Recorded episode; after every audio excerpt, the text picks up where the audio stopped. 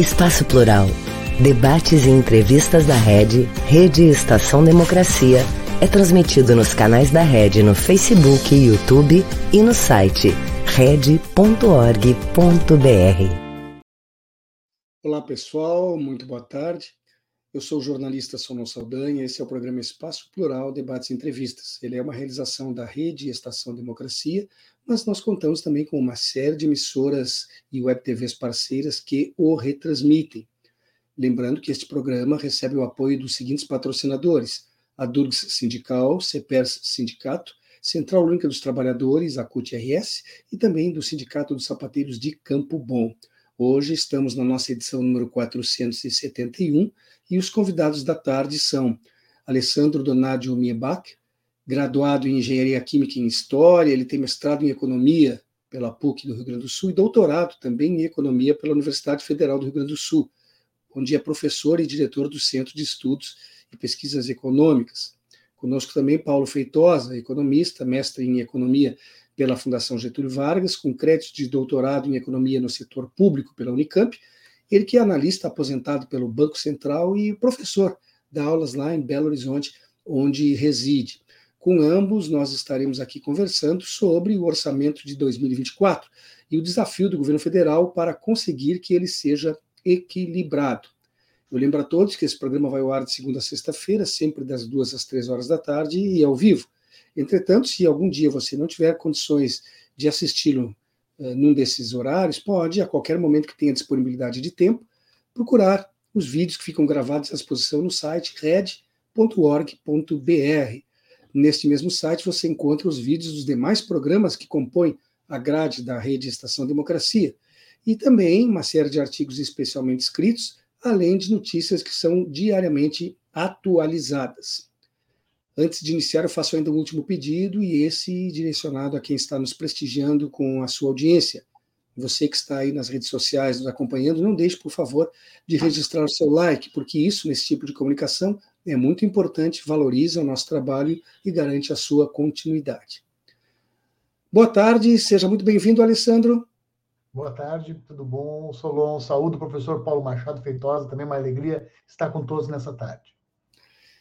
Boa tarde, seja bem-vindo você também, amigo Paulo. Boa tarde, boa tarde, Solon. Boa tarde a todos os nossos espectadores, ouvintes, aos seguidores do programa da Rede Estação Democracia e do Espaço Plural. E cumprimentos ao professor Alessandro, com quem acredito que a gente vai ter uma hora muito proveitosa, de muito aprendizado para todos nós. Com certeza, sei disso já começo então perguntando. Uh, enviado para o Congresso Nacional na última quinta-feira, dia 31 de agosto, que era o término do prazo legal para isso, né, o projeto do orçamento de 2024 já está recebendo elogios e críticas, como sempre ocorre, e, portanto, já era esperado. O que vocês acham, por exemplo, do fato de não haver nele previsão para a correção da tabela do imposto de renda? Posso começar contigo, Alessandro? Pode, sem dúvida. Bom, boa tarde. É, Solon, Paulo, eu, eu, minha impressão né, em, relação à peça orçamentária, a gente tem que entender ela, ao meu ver, tá inserida no contexto que a gente está colocado de uh, uh, condições políticas, tá? de um governo que se elegeu numa ampla aliança, uh, num contexto, num contexto de despolarização política do país. Tá? Esse é um primeiro elemento com talvez algum conjunto de graus de liberdades um tanto limitados. Acho que a gente tem que ter isso uh, em perspectiva, associado ao contexto uh, uh, de, de, combate à inflação, os juros que estão, ainda estão bastante elevados na economia brasileira. Quando a gente junta tudo isso, me parece que a, a, a peça orçamentária foi estruturada e talvez aí um grau de um tanto de ousadia do governo federal, da gestão Haddad, no sentido de ela, ela apresentar apresentar um déficit zero já nesse né, em 2024.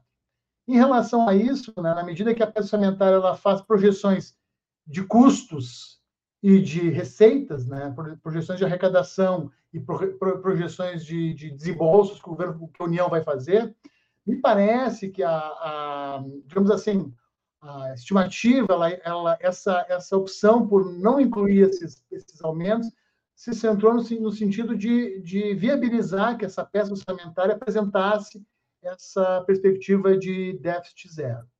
Me parece que aí a questão, talvez, que a gente tem que analisar é a, a, a, a como vai se dar, que projeções o governo pode fazer em termos de arrecadação, né?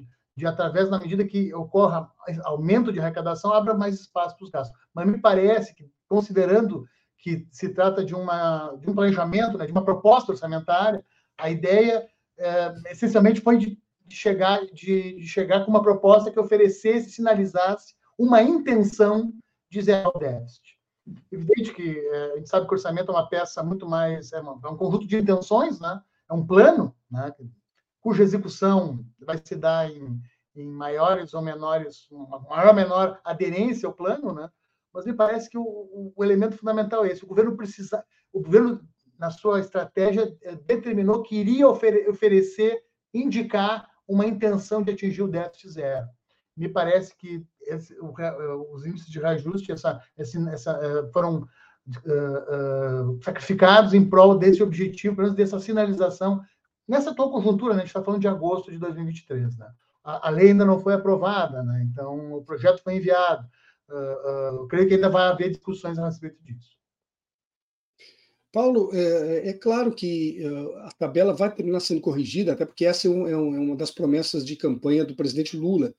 Mas você então concorda com o Alessandro que foi, na verdade, uma intenção posta ali no sentido de fazer com que os números batessem de receitas e despesas e que depois, nesses ajustes, nessas negociações que vão ser feitas, isso termina sendo contemplado, ou seja, apresenta-se um esboço e depois os ajustes são feitos no decorrer do tempo, que ele vai ter que ser aprovado até o final do ano, não é isso, Paulo? O Solo, eu acho que a primeira questão que a gente deve colocar e que o professor Alessandro foi muito feliz em trazer à baila é o fato de que, assim, o orçamento é uma peça que o executivo tem que encaminhar para a aprovação do, do, do da, da legalização dos planos do executivo junto ao legislativo, junto ao Congresso. É, grande parte, portanto, da questão da aprovação do orçamento e de sua execução no ano de 2024 está ligada é, imediatamente à questão dos graus de restrição de que com que conta o governo, uma vez que o governo foi eleito por uma ampla maioria de, de partidos, mas é bom deixar claro, uma frente muito ampla, mas é bom deixar claro que, é, junto do quadro de Congresso mais conservador e mais ou menos voltado àqueles que são os interesses da população que acabaram levando à eleição da Frente Ampla e do governo com, é, com a orientação e sob a batuta do Lula. E uma coisa que eu gostaria de deixar muito claro é que, dentro desta perspectiva de um espaço de manobra muito limitado para o governo, para o executivo, o executivo enviou, ainda em meados de agosto, o PPA, entregou o PPA, o Plano de é, Plurianual de Ação do Governo, que é obrigatório ser entregue, projetando já o que ele deseja fazer para os próximos quatro anos. E dentro desses próximos quatro anos, a cada ano, ele terá que encaminhar o que a gente chama de LOA, o projeto de lei orçamentária anual, que não pode ultrapassar, que tem que ficar dentro daquilo que era originariamente proposto pelo governo para o período mais amplo de quatro anos de mandato. É sempre bom lembrar o primeiro ano sempre é, trabalhando com o mandato ou com o planejamento do governo anterior que saiu. E agora nós teremos três anos de governo Lula e um quarto que já será a partir de 2026 seja com a recondução do atual governante, seja com a escolha de outro pelo público. O que eu queria deixar muito claro é que o PPA, o Plano Plurianual, e o orçamento traz isso para é, tentar consubstanciar a ideia, tem como prioridade, e aí é que eu acho que é fundamental a gente colocar e elogiar, tem como prioridade a tratativa, o tratamento, a resolução do problema mais grave que existe no nosso Brasil de hoje, que é, aliás, desde sempre, que é a questão da busca da redução das desigualdades. Em função dessa prioridade dada às políticas que desejam reduzir a desigualdade é, econômica, social, política, racial, toda, em todas as esferas no nosso país, é que a gente vê o, o, o projeto de lei orçamentária encaminhado agora priorizar basicamente as áreas sociais, sendo elas especialmente saúde, educação e a habitação, especialmente voltado para a questão da minha casa, minha vida.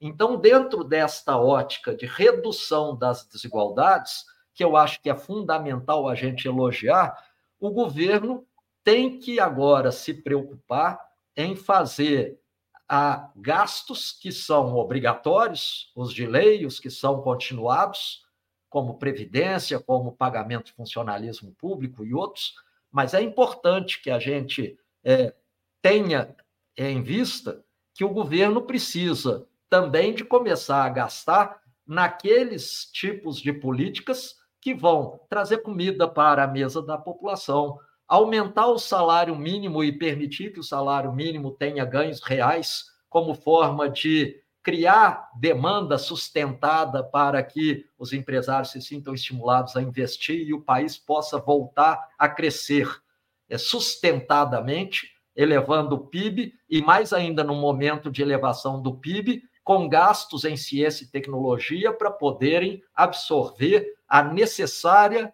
é, transformação de nossa matriz energética e que permitam um crescimento com é, recursos ambientais equilibrados, sustentados. E, por fim, só para não ocupar muito espaço, eu acho que é importante também aqui a gente é, deixar claro o seguinte: estes gastos que o governo precisa fazer, eles poderiam ser justificados e se justificarem mesmo com a geração de déficits. Porque desde 1930, lá na crise de, dos Estados Unidos, na crise da derrocada lá da Bolsa de Nova York e anos subsequentes, a gente sabe quem se propôs isto, que o governo tem que alimentar o ambiente econômico e mantê-lo um ambiente capaz de estimular os empresários a quererem investir e crescer. E isso ele faz é gastando. E o governo não fará nada de anormal se, num dado momento, tiver que gastar e se endividar para que, em momento posterior, o crescimento econômico por engendrado por esses gastos iniciais possam acarretar efeito crescimento ampliado, inclusive crescimento ampliado de receitas.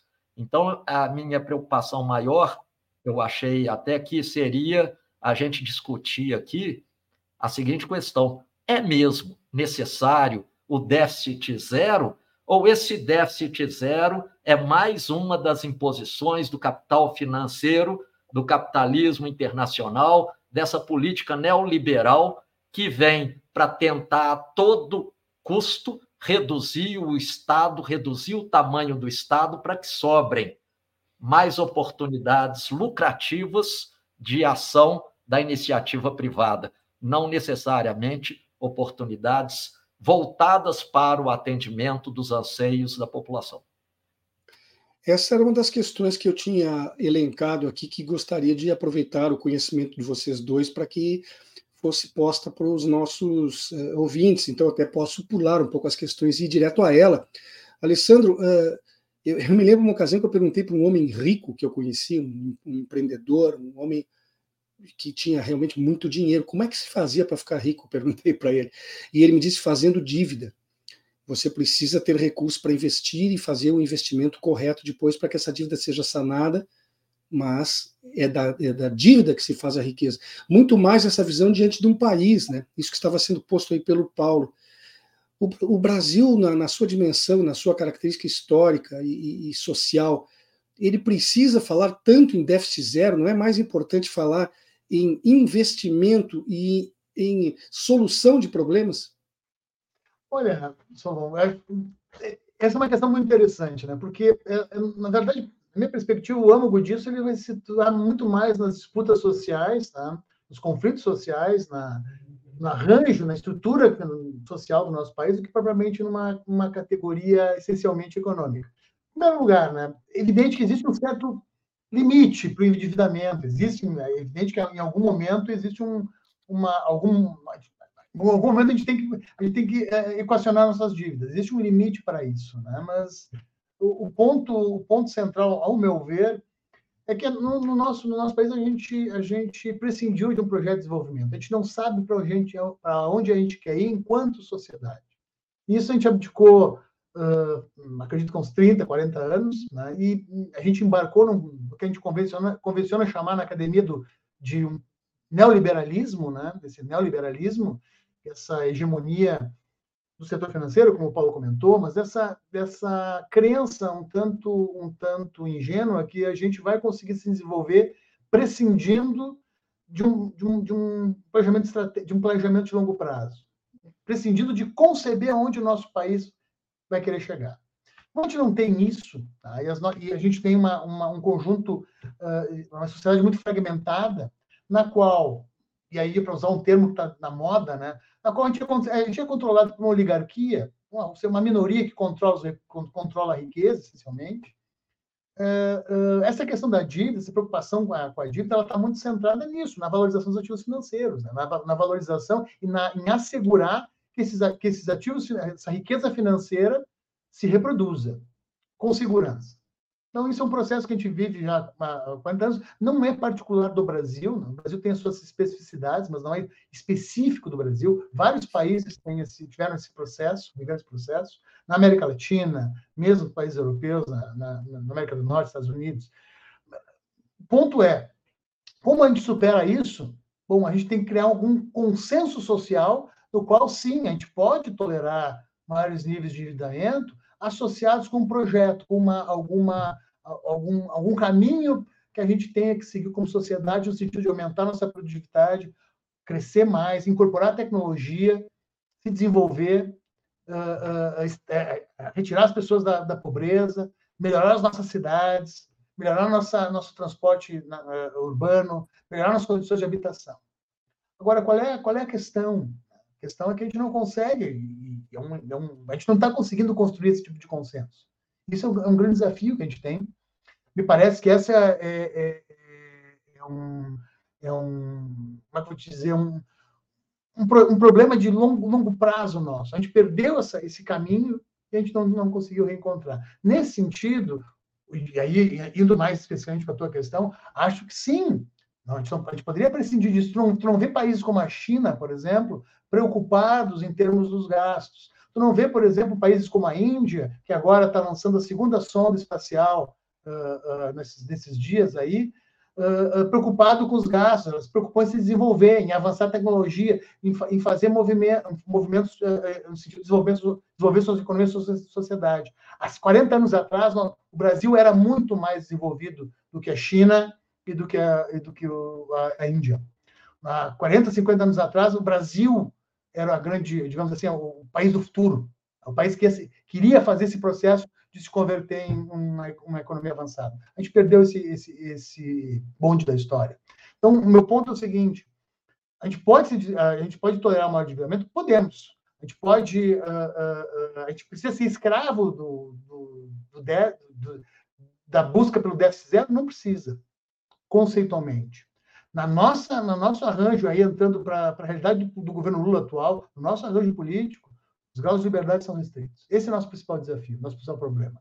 E talvez a, a questão seja essa, a questão seja a gente, a gente conseguir in, uh, engendrar um processo de crescimento uh, uh, agora e no próximo ano, capaz de criar os graus de liberdade passíveis da gente construir essas soluções. E um, um ponto para fechar minha fala nesse momento, que eu acho que é positivo é o contexto internacional. O mundo está mudando de maneira acelerada. O mundo está mudando muito. O mundo, a, a, a, a economia internacional, ele está num processo de rearranjo que também está criando graus de liberdade, também está criando espaço de autonomia. Então, acredito que essa combinação de criar espaços internos e, e, aproveitar esse momento de transformação internacional pode fazer com que a gente recupere esse, esse processo de desenvolvimento e pense em abdicar desses determinantes financeiros, desses determinantes fiscais, que, que na verdade não, não, não contribuem para o nosso desenvolvimento como país, como sociedade. É isso.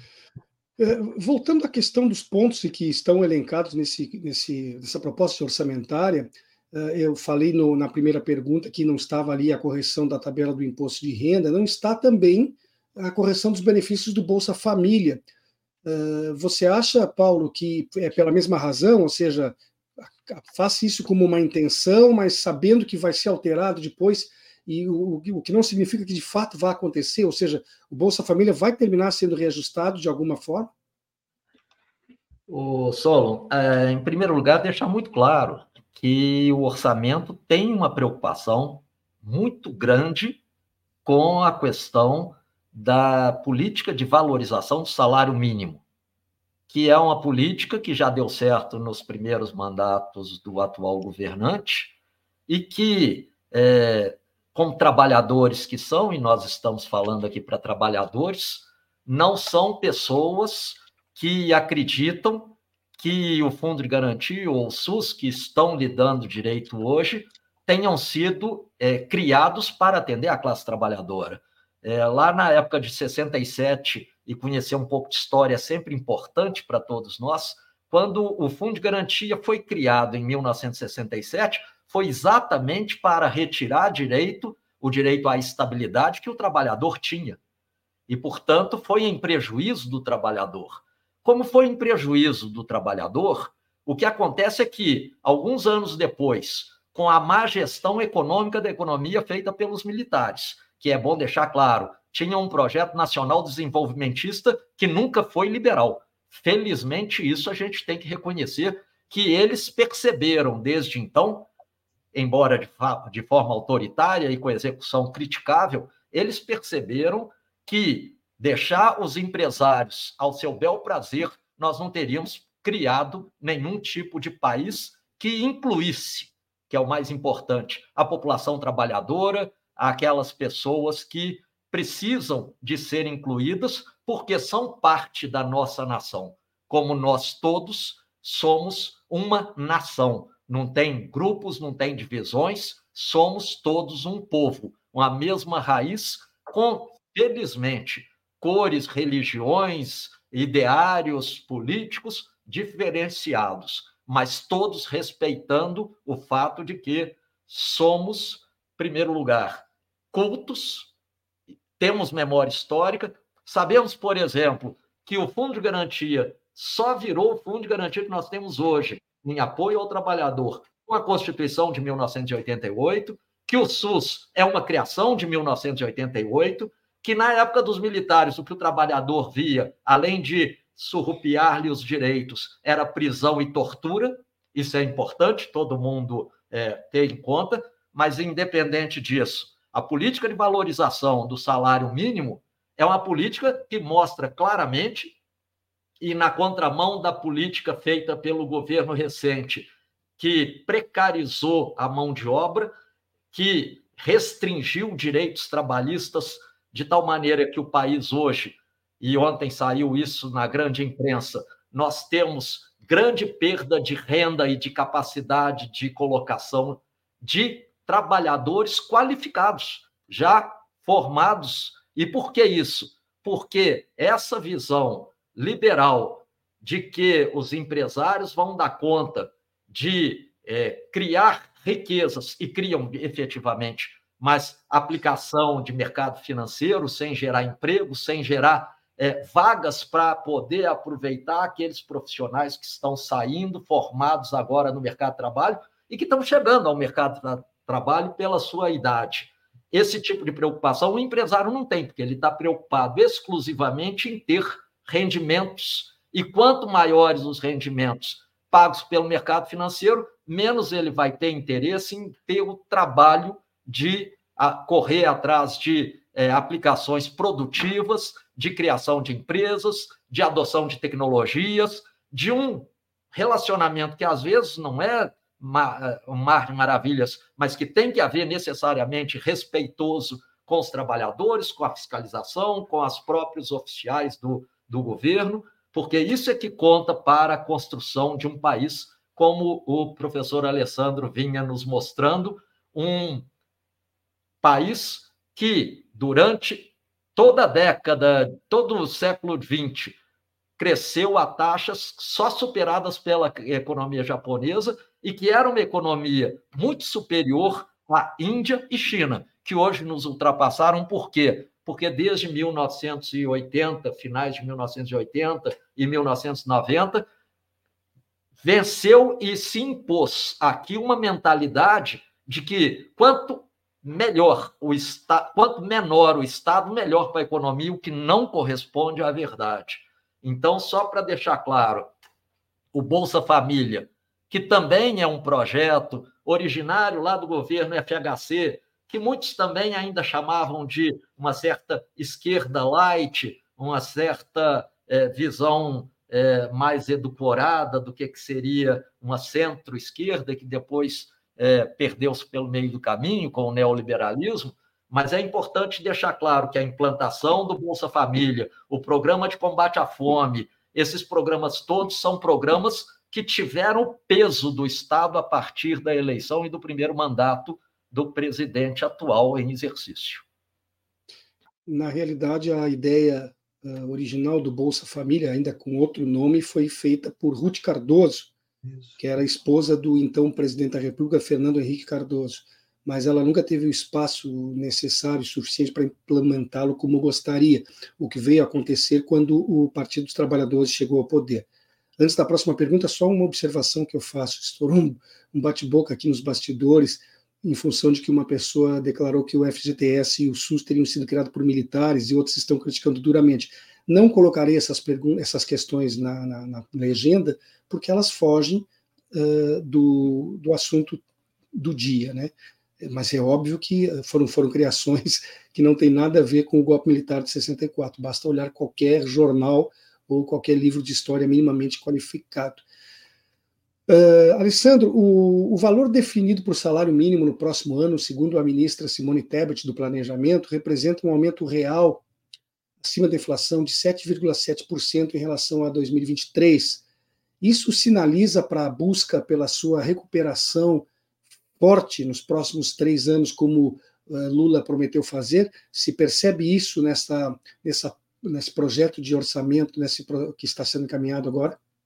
Uhum, sim, é, é, é, me parece que essa é uma, é, uma, é uma ideia do governo no sentido de buscar, em certa medida, essa, uma reedição dessas, da estratégia anterior baseada em tu ter crescimento, tem um processo de crescimento, o cenário internacional é razoavelmente, razoavelmente benigno para o crescimento, é uma coisa que a gente às vezes presta pouca atenção, mas é o fato, e esse, infelizmente essa é a realidade, né, que o cenário de guerra ele é relativamente, relativamente benigno para fins de crescimento, né, em função da, da, de, da dinâmica do comércio internacional, da dinâmica do mercado internacional. Existem riscos, mas existe possibilidade de crescimento.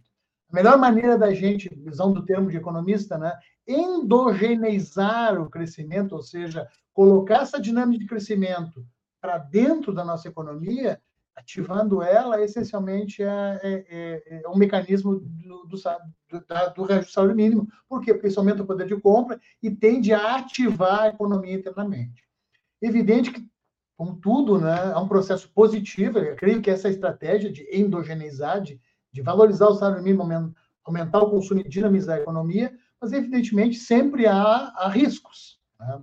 Um risco é o vazamento, né? na medida que eu incentivo muito o, o, o, o salário mínimo, esse, esse, esse dispêndio não é alocado uh, uh, em desembolso com produção local, né? às vezes tem, tem um vazamento, né? esse é um elemento, e existem elementos de longo prazo. Né? Em algumas situações, isso, é, essa sustentação do aumento do salário mínimo tem que vir combinada com o nosso grande desafio, o aumento da produtividade do trabalho. A gente temos que aumentar a produtividade da economia brasileira. A gente precisa aumentar a tecnologia, aumentar investimentos em, em, em, em produtividade uh, industrial, aumentar, intensificar a produção industrial, aumentar, melhorar nossa logística. Então, são processos combinados. O aumento do salário é positivo ao, re, ao endogeneizar esse processo de crescimento, entretanto, ele tem que vir combinado com o aumento da produtividade, com o aumento da capacidade produtiva da economia. Por que, que eu refiro isso? Para dar sustentabilidade a esses processos. O processo tem que ser sustentável no longo prazo. Então, é positivo o aumento creio que esse é o caminho. O desafio qual é? Combinar isso com o processo também de elevação de produtividade, de maneira que gente, esse processo de melhoria social, aumento da renda, seja sustentável em prazos mais longos, que é um ensinamento recente que a gente pode ter das experiências da Ásia Oriental. Nós temos agora aí um intervalinho, é um minuto, bem rápido, e já retomamos com o programa de hoje. Um país sem serviço público, sem concurso público, dependendo de nomeações políticas. Já imaginou? É o que pode acontecer com a aprovação da reforma administrativa. A Durga Sindical, em defesa dos professores e da educação pública e de qualidade. Esse governo é cruel. Olha o que, que fizeram comigo. Eu ganhava muito mais em 2014 do que recebo hoje em dia. É assustador. Eles querem acabar com a gente. Tu viu o IP? Estamos pagando a conta mais uma vez. E isso é consequência de nove anos sem reajuste nos salários. Só tem um jeito: o povo entender o valor da educação e irmos à luta pelo reajuste dos nossos salários. CPERS, reajuste já. Voltamos com o programa Debates, uh, Espaço Plural Debates e Entrevistas. Ele é uma realização da Rede Estação Democracia e nós contamos também com a participação de uma série de emissoras de rádio e TVs, que são nossas parceiras e o retransmitem.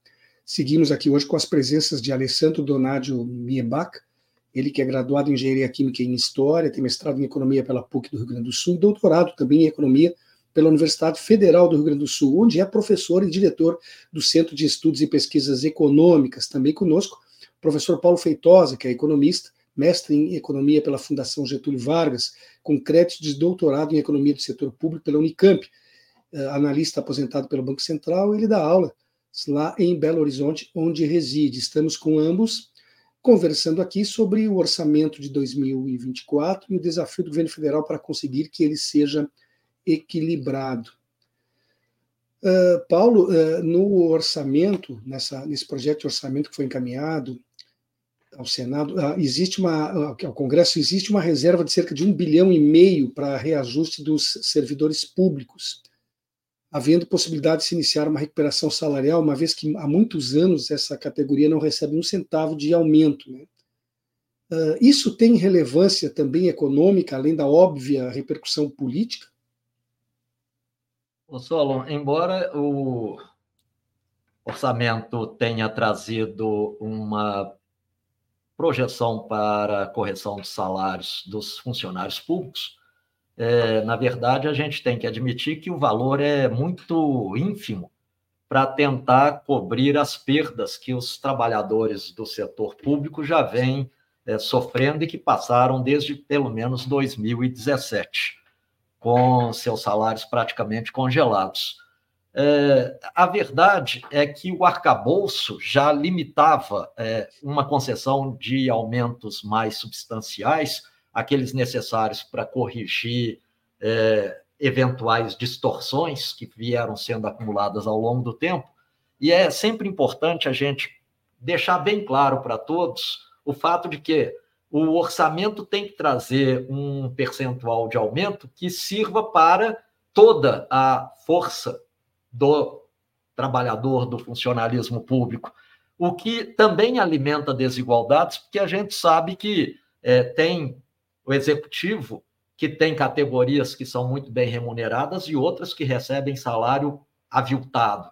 A gente sabe que o mesmo tipo de percentual de aumento que é dado para um tipo de funcionário tem que ser transferido e dado também.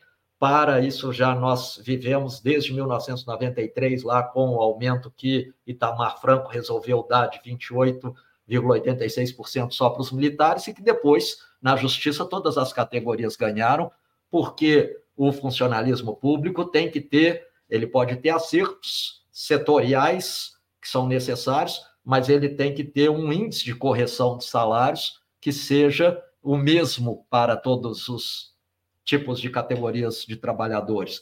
Então, o que, que a gente percebe? O arcabouço foi quem começou limitando a correção do salário que pudesse, pudesse recompor os salários é, defasados dos trabalhadores públicos.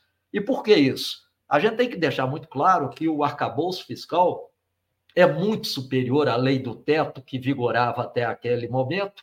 Isso é inegável, ninguém vai discutir, mas é importante deixar claro que já o arcabouço, até por conta daquela limitação de ter que negociar, de ter que aprovar no Congresso, um Congresso de oposição, com interesses não necessariamente, não necessariamente idênticos àqueles que elegeram o presidente atual. Então, só para ter uma ideia, o arcabouço determina que o crescimento das despesas agora reais, que pode acontecer, ele tem que se sujeitar a um crescimento da arrecadação. Se não houver o crescimento da arrecadação, ele está limitado a um valor muito reduzido de aumento das despesas, isso num país que cresce, é, do ponto de vista da economia real, cresce pela chegada de novas pessoas, de novos é, trabalhadores, de novos. É, de... Bom, nosso crescimento vegetativo continua acontecendo, por mais que tenha se reduzido nos últimos anos. Então, o que, que acontece? Desde o arcabouço, e para tentar aprovar isso no Congresso e para conseguir angariar os votos necessários de uma turma bem mais conservadora, as despesas estão limitadas. E estão limitadas aqui ao crescimento de receitas, que é importante a gente deixar claro. O próprio presidente Lira já disse: crescimento de receita não vota aqui. Nós não vamos deixar passar. Ah, mas agora estão falando aí em aprovar as receitas, o aumento de arrecadação por força de tributação das empresas é, de apostas de jogos, apostas esportivas, de jogos esportivos. Olha, o governo está com tanto pé atrás que está contando com 700 milhões, quando as próprias empresas já falaram que dá para gerar 10 bilhões. Ou o governo está sendo ultraconservador para poder criar um espaço de manobra posterior, ou ele está com medo de, de fato, o que o Congresso está ameaçando, acabar fazendo. O que, que é o que o Congresso está ameaçando? Ou você deixa que a gente governe e vira rainha da Inglaterra, ou nós vamos ter um parlamentarismo é, real e não é, legal, ou nós não vamos votar nada. O, o, nosso Congresso é um Congresso que, por mais que muitas vezes tenha o discurso de que está preocupado com o crescimento e a grandeza do, do desenvolvimento econômico e social do país e do povo brasileiro, na verdade, eles estão preocupados é, com sua reeleição no próximo, na próxima candidatura e com seus interesses privados privilegiados. A tal ponto que, por exemplo, uma das medidas que o governo corretamente está propondo, que é a tributação dos fundos exclusivos, olha, eu tenho pequena aplicação.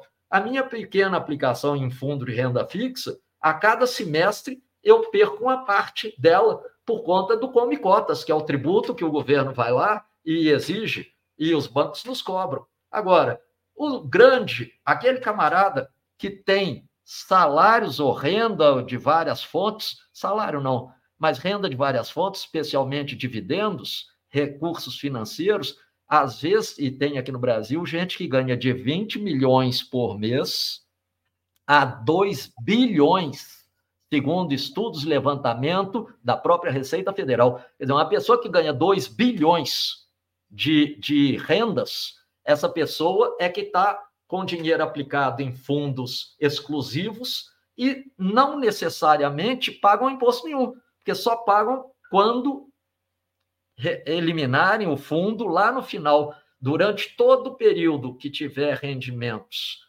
é, de juros, eles não pagam come cotas, eles não pagam nada.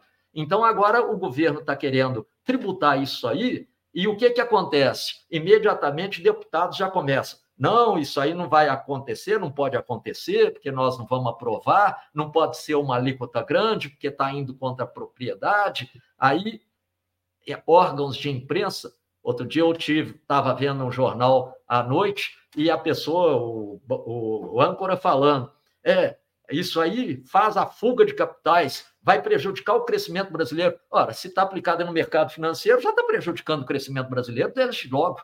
Não tem criação de empregos, não tem criação de produção, não tem criação de riqueza, não tem criação de, de renda, não tem criação de nada, a não ser dos interesses especulativos. Aí o governo fala em fazer a taxação de offshores, aquelas aplicações que várias grandes fortunas têm fora do país já. Até o argumento de que vai inviabilizar o investimento interno, nós já ouvimos falar. Ora, se o, o investimento está em offshore, fora do país, como é que taxá-lo pode vir a trazer prejuízo de investimentos dentro do país. Então, assim, o que a gente percebe, e o professor Alessandro colocou isso muito com muita propriedade no início, é de que é, a questão que está por trás e que nós estamos discutindo o tempo inteiro, e reforma tributária é mesmo essa discussão, um processo de desenvolvimento e crescimento que não seja excludente, é exatamente isso, é uma, é, vamos dizer assim, é, de outra forma, não como pregada anteriormente, mas é o processo de luta de classes, de luta de interesses, e as classes que mantêm o poder já há muito tempo continuam se privilegiando, porque são eles que bancam e financiam as campanhas dos deputados, dos senadores, que depois vão aprovar leis para tributar quem? A eles que foram é, ajudados e financiados pelos seus mecenas, ou a nós, o povo, que não tem para onde correr, porque não tem como juntar sequer 2 milhões de reais, quanto mais 2 bilhões para aplicar em fundos exclusivos. É, são números assustadoramente verdadeiros. Uh, Paulo, uh, Alessandro, desculpe, eu, eu, só queria completar essa questão do funcionalismo público, voltando um pouquinho atrás, lembrando também que está previsto na, na dotação, no, no orçamento para 2024, um investimento de 500 milhões uh, para preenchimento de vagas, né? Com uma reposição que não vinha sendo feita por casos de aposentadoria, afastamento por diversas razões e até mesmo morte. Uh, isso é uma necessidade? Vai resultar na qualificação dos serviços prestados à população se passar e se esses recursos forem de fato investidos nisso, Alessandro? Bem, é, é, evidente, é, a gente tem dois, dois processos aí. Um processo, sim, foi a forma desorganizada, atabalhoada, e, e absolutamente, eu, vou ser bem, bem duro aqui, irresponsável, como ao longo dos últimos anos, principalmente nos governos Temer e, e no governo subsequente, uh, a gente assistiu uma decomposição uh, do setor público de maneira muito muito impensada, muito sem planejamento, muito uh, basicamente deixou deteriorar a estrutura do setor público tão evidente que a gente sabe, e, por exemplo, especialmente com, em relação a, aos órgãos de organismos de controle ambiental, IBAMA, por exemplo, a, a, a fiscalização ambiental, algum, alguns órgãos uh, reguladores, uh, se, uma decomposição muito grande das estruturas, e as estruturas têm que ser repostas. Então, isso aí, isso aí uh, é necessário, é evidente que é necessário, e, e, tem que ser feito em termos de recomposição. Então, digamos assim, recuperar a capacidade estatal deteriorada ao longo dos últimos anos. Tem, tem que ser feito. Tá? Então, isso é um primeiro elemento, por quê? Porque a gente sabe que muito da, da decomposição da, do Estado também passa no sentido de, primeiro, tu inviabiliza, reduz a qualidade do serviço público, e aí depois tu justifica a extinção dele a partir da redução de qualidade que foi promovida anteriormente, justamente para, de, para a desconstituição do setor público. Então, isso é um mecanismo bem, bem usual, a, te, a famosa terapia de choque da autora Naomi Klein, é um livro que eu recomendo para o nosso público se quiser ler um pouco sobre isso. Isso é um elemento, tá? Outro elemento, um segundo elemento, é, é, é a gente pensar na qualificação da melhoria do setor público como um todo, que implica, sim, a gente repensar algumas, algumas, algumas questões associadas ao setor público. A gente tem todo o avanço da inteligência artificial, da tecnologia, a gente tem uma série de questões em termos de, de repensar uh, uh, eficiência, repensar funcionamento, que aí é uma, é uma questão a ser pensada. Não é à toa, me parece, que o governo criou o Ministério da Gestão Pública com a professora Esther Dweck na, na, comandando esse ministério. Acho que, acho que gente, nós temos criticamente que pensar, sim, que a gente precisa aprimorar o setor público. Me parece, inclusive, que não é uma fantasia nossa a gente pensar em desenvolvimento do nosso país se a gente não tiver um setor público melhor. E aqui está o ponto. Eh, que eu chamar muita atenção. muito do discurso de reforma do setor público ele é feito no sentido de quê? De subsidiar a tentativa de destruição do setor público. Então, eu critico. E a reforma, o que, que é? É fazer negócio, é converter o setor público e a provisão de bens públicos em negócio que gera lucro. Então, essa é uma, é uma dimensão do problema. A outra dimensão do problema é, de fato, a gente pensar que existem problemas no setor público a gente tem que atuar, atuar sobre esses problemas. Tem que melhorar, melhorar o setor público, melhorar a performance. O ponto é, a gente sim tem que fazer um, aprimorar o setor público, mas pensando muito em intensificar a provisão de bens públicos, fazer um setor público público e melhor. Não, a, a, a, não cair nessa, nessa, nessa minha perspectiva um tanto ingênua, de que sim, há problemas, mas não nesse discurso de desconstrução. Porque, assim, a gente volta para os exemplos de desenvolvimento, tá? Não existe país hoje em dia que tenha avançado, esteja avançando, sem o setor público robusto, vigoroso e eficiente, que atue, atue articulado com esse tipo setor privado.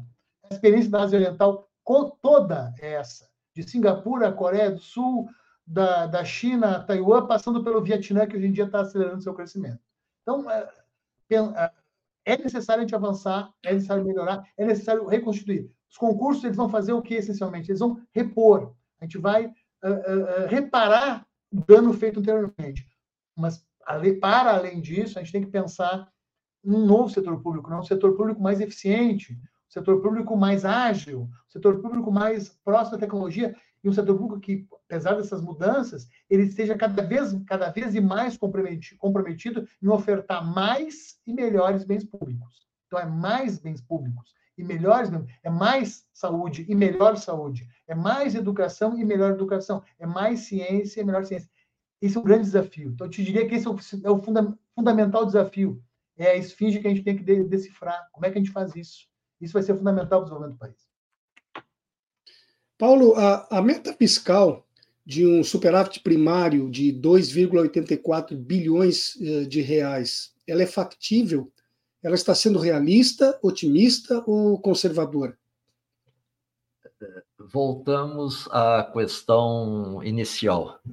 Num país que tem que recompor o serviço público, num país que tem que angariar os melhores eh, talentos para trabalharem em prol da população. É bom a gente lembrar, Solon, que em bancos, por exemplo, bancos privados, é que foi desenvolvido lá nos Estados Unidos um negócio chamado a teoria da fila, porque percebeu-se que é, em alguns momentos a agência estava mais cheia e precisava de mais gente para atender. Aí você contrata pessoal. No momento seguinte, posterior, não tinha tanta gente assim para ser atendida, aí você vai demitir todo mundo, eles perceberam, olha, não tem jeito, você tem que criar um mecanismo que assegure é, condições de atender no pico e que dê também alguma é, flexibilidade para você poder atender na hora que a demanda tiver reduzido. Ora, isso o setor privado aprendeu e faz logo porque teve bons teóricos. O setor público, quantas vezes a gente não vira e fala assim, está inchado de gente, é cabide de emprego? Não é não, está esperando a demanda, porque nós não reclamamos que o serviço público no SUS está criando fila, porque não tem gente para atender em quantidade suficiente a uma epidemia de é, causada por mudança climática como essa que nós estávamos vendo aí tem aí a questão da entrada do calor, a dengue aumenta, não teria que ter mais gente nos postos de saúde para atender a população, para ver se de fato é, merece, tem que ter aquele tratamento, se é aquele tratamento adequado. Nós, o setor público, não pode, porque se tentar recompor o seu quadro pessoal, vai trazer problemas sérios com a mídia, que vai dizer que é cabide de emprego, com o pessoal que, que, que gosta aquilo que o Alessandro falou, maravilhosa, magistralmente bem. O Estado é sucateado por interesse de muitos, é, especialmente artífices da Faria Lima, da mídia e etc., que cobram uma redução deste Estado e depois, na hora que a redução traz uma qualidade péssima de serviço para o povo, vem aí para fazer toda uma campanha, tá vendo? Olha como é que o Estado não presta, não entrega o serviço prometido ou um, o serviço devido. E quando, na verdade, Isso não foi uma coisa é, casual, foi intencional que chegou-se a esse ponto. Então, eu particularmente acho que depois do descalabro dos últimos anos que nós atravessamos, com o governo sucateado, é, nós temos agora, não é que contratar por contratar, é contratar com utilização de tecnologias sofisticadas para melhorar o grau de atendimento ao público, para poder colocar pessoal mais gabaritado e mais capaz de domínio de técnicas modernas para atender o público lá na linha, onde o público precisa do atendimento é, que ele merece ter, porque é quem, afinal de contas, é, merece a atenção primária do governo. Agora, o que, que acontece? Enredado pelo governo, o, o governo enredado pelo Congresso de oposição. Ele tem o tempo todo que falar em déficit zero no primeiro momento, não bastaria uma política de redução gradual do déficit ao longo de um período de tempo determinado. Tem que zerar logo de cara e já conseguir um superávit primário imediatamente a seguir. Para quê? Ah, porque isso vai tranquilizar os credores da dívida pública. Se você faz o superávit, o superávit primário, dá para você pagar os juros daqueles que financiam o governo brasileiro, mesmo com taxa de Selic de 13, de 11 ou como 9,8 que estão esperando em média, que é a projeção do nosso orçamento de 2024, em média 9,8 no ano que vem de Selic, o que é um absurdo, Selic de 9,8%. Mas enfim, é importante deixar claro que por que, que esse povo empresta o dinheiro ao governo e depois quer a certeza de que vai receber juros? Eles emprestam dinheiro ao governo porque aquele dinheiro que o governo abriu mão e deu de incentivos a eles para que eles investissem, que eles não investiram e que, por não terem investido, ficaram com grana para aplicar, e que hoje, inclusive, é uma das fontes de renda que o governo é, Lula está tentando alcançar, obrigar as pessoas que receberam incentivos fiscais, benefícios fiscais para investimento e que não investiram é em eles, não é devolver o dinheiro, não. Eles não cumpriram o que foi combinado, mas não é devolver o dinheiro, não. O que o governo Lula está querendo é que esse valor do incentivo fiscal não entre como dedução para o cálculo do pagamento, para cálculo da base, da base de arrecadação do imposto de renda e do, do COFINS, do CSLL. Então, o que, que acontece? O cara ganhou dinheiro para poder investir. Não investiu. Mas, longe disso, ele agora pressiona. Ele já ganhava duas vezes, porque ganhou o dinheiro para investir, depois é, não pagava é, imposto de renda sobre aquele valor. E é bom deixar claro que quando você tem incentivo, seus lucros ampliam e você não paga o imposto de renda. E depois, quando o governo fala, não, nós não vamos cobrar o que já passou e deveria ter sido feito e não foi. Nós queremos é tributar aquela parcela que estava sendo indevidamente, injustificadamente é, abatida do pagamento de imposto de renda e de CSLL. E o Congresso reage, os liberais todos, os empresários, os grandes empresários todos reagem e vão falar: não, mas precisamos de ter o superávit fiscal, seja de 2 bi, seja do valor que for, que pode ser até alcançado sim, se o PIB brasileiro começar a crescer sustentadamente e dada a regra do arcabouço fiscal, de que as despesas podem crescer limitadas a 70% da arrecadação, se a, a, a, própria arrecadação cresce naturalmente com o crescimento da economia brasileira, com o crescimento da produção e do PIB, nós então teríamos condições de, num prazo razoável de tempo, sim gerar superávites. Eu acho que não seria necessário com tanta urgência quanto se cobra do governo, porque ah, nós temos que colocar logo o cabresto e puxar logo as rédeas, senão o governo desembala, ganha aí a carreira e acaba fazendo, colocando em risco toda a visão proprietarista, patrimonialista, financista e que só pensa nos lucros de alguns poucos grandes interesses privados.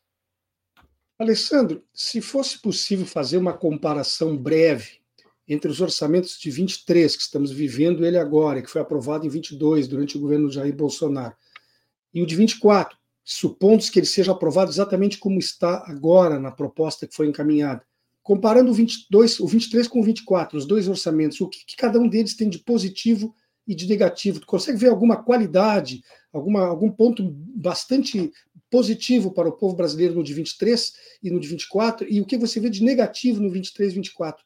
É possível fazer essa comparação breve? Alessandro, você está sem o microfone. Desculpa, estava aqui com sem microfone. Uh, esse regramento tem, tem uma peculiaridade uh, uh, distintiva. Né? O, orçamento, o orçamento anterior foi executado num, contexto ainda de saída da pandemia, né? de, de, de, de foi elaborado no contexto da saída da pandemia, sobre uma, um, um outro espectro de funcionamento de regra fiscal. Regra fiscal que que pautou, que orientou muito do orçamento anterior, que está tá em execução, era uma regra fiscal ainda concebida anteriormente. Então, teve a, a, a, a, PEC da transição no, no, final do ano passado, teve a, agora o novo o arcabouço fiscal novo constituído. Esse orçamento está sendo elaborado, já está sendo elaborado nesse novo contexto, né? nesse novo contexto, nessa nova, nessa novo arranjo fiscal. Então, tem uma, tem uma diferença assim, importante. Uma segunda diferença importante, né?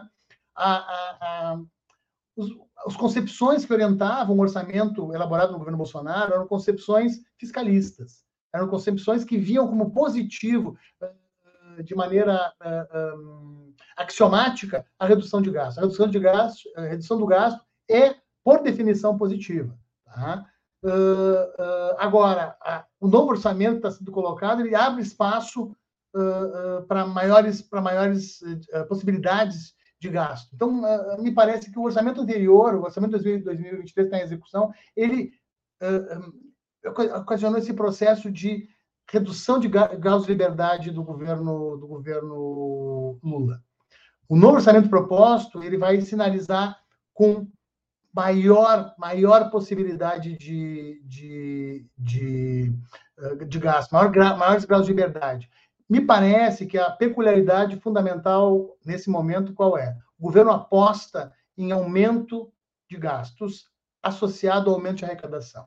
O governo me parece que aposta muito no CARF, o ponto que o Paulo comentou também de uma eventual arrecadação de impostos através da, da, dos tributos sobre jogos, a própria reforma tributária, o próprio cenário de comércio nacional me parece que essa nova regra esse, e esse orçamento está sendo elaborado, ele, ele, ele vai, vai tentar se uh, uh, tentar uh, se aproveitar dessa possibilidade de que, abrindo espaço de arrecadação, eu possa fazer aumentar os gastos. Em certo sentido, me parece que a, a proposta orçamentária que está sendo colocada, ela pode dar esses graus de verdade.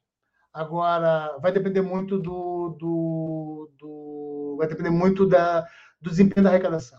Então, de certa maneira, assim, uh, existe uma melhoria, só que não me parece que é uma melhoria tão significativa, o que tem engendrado alguma crítica, algumas críticas, inclusive, a essa estratégia fiscal que o governo, que a gestão Haddad tem adotado.